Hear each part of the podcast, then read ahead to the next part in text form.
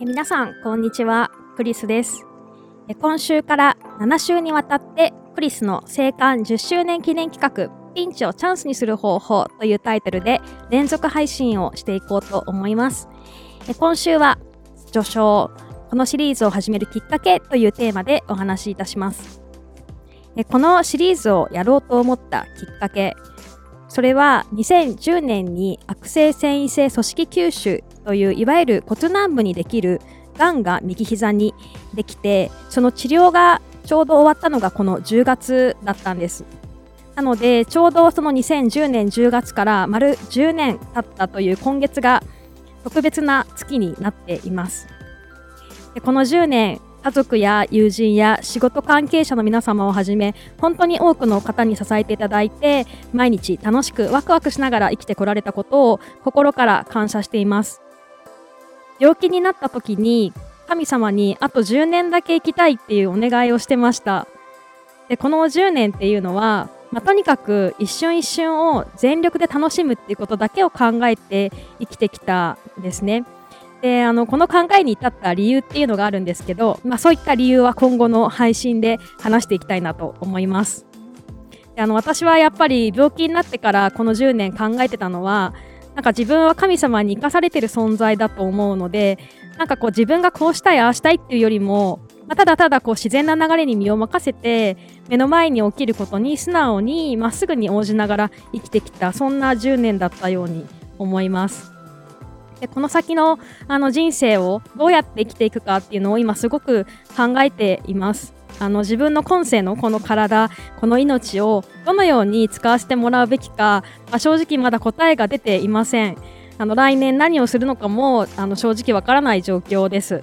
であのオリンピックの開会式の演出っていうのが私の子供の頃からの夢でしたけど、まあ、来年の東京大会っていうのが、まあ、どのような気持ちで向き合うべきなのかっていうのもちょっと正直わからない状況です。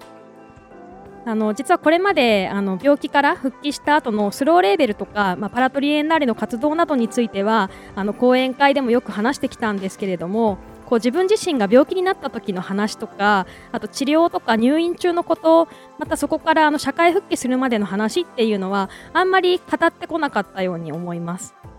あの今回あの生還して、まあ、本当にあの生きるか死ぬかっていう状況だったんですけど、まあ、そこから無事あの皆様のおかげであの生還することができて10年経つので、まあ、この辺りのことについてもちょっと語ってみようかなっていうふうに思いました。あのどうやってこの先生きていくかわからないけどでもあの私のこの体験談を話すことで今現在闘病中の方がなんかこう元気な10年経っても元気でこうしている私の姿を見て勇気とか希望を持ってくれるかもしれないし今生きることが辛いなって思ってる方がなんかこう生きることの素晴らしさみたいなことを感じてくれるかもしれないのでまあそういう形で私の体験談が誰かの何かの役に立ってくれたらいいなというそういう思いも込めて話そうかなと思います。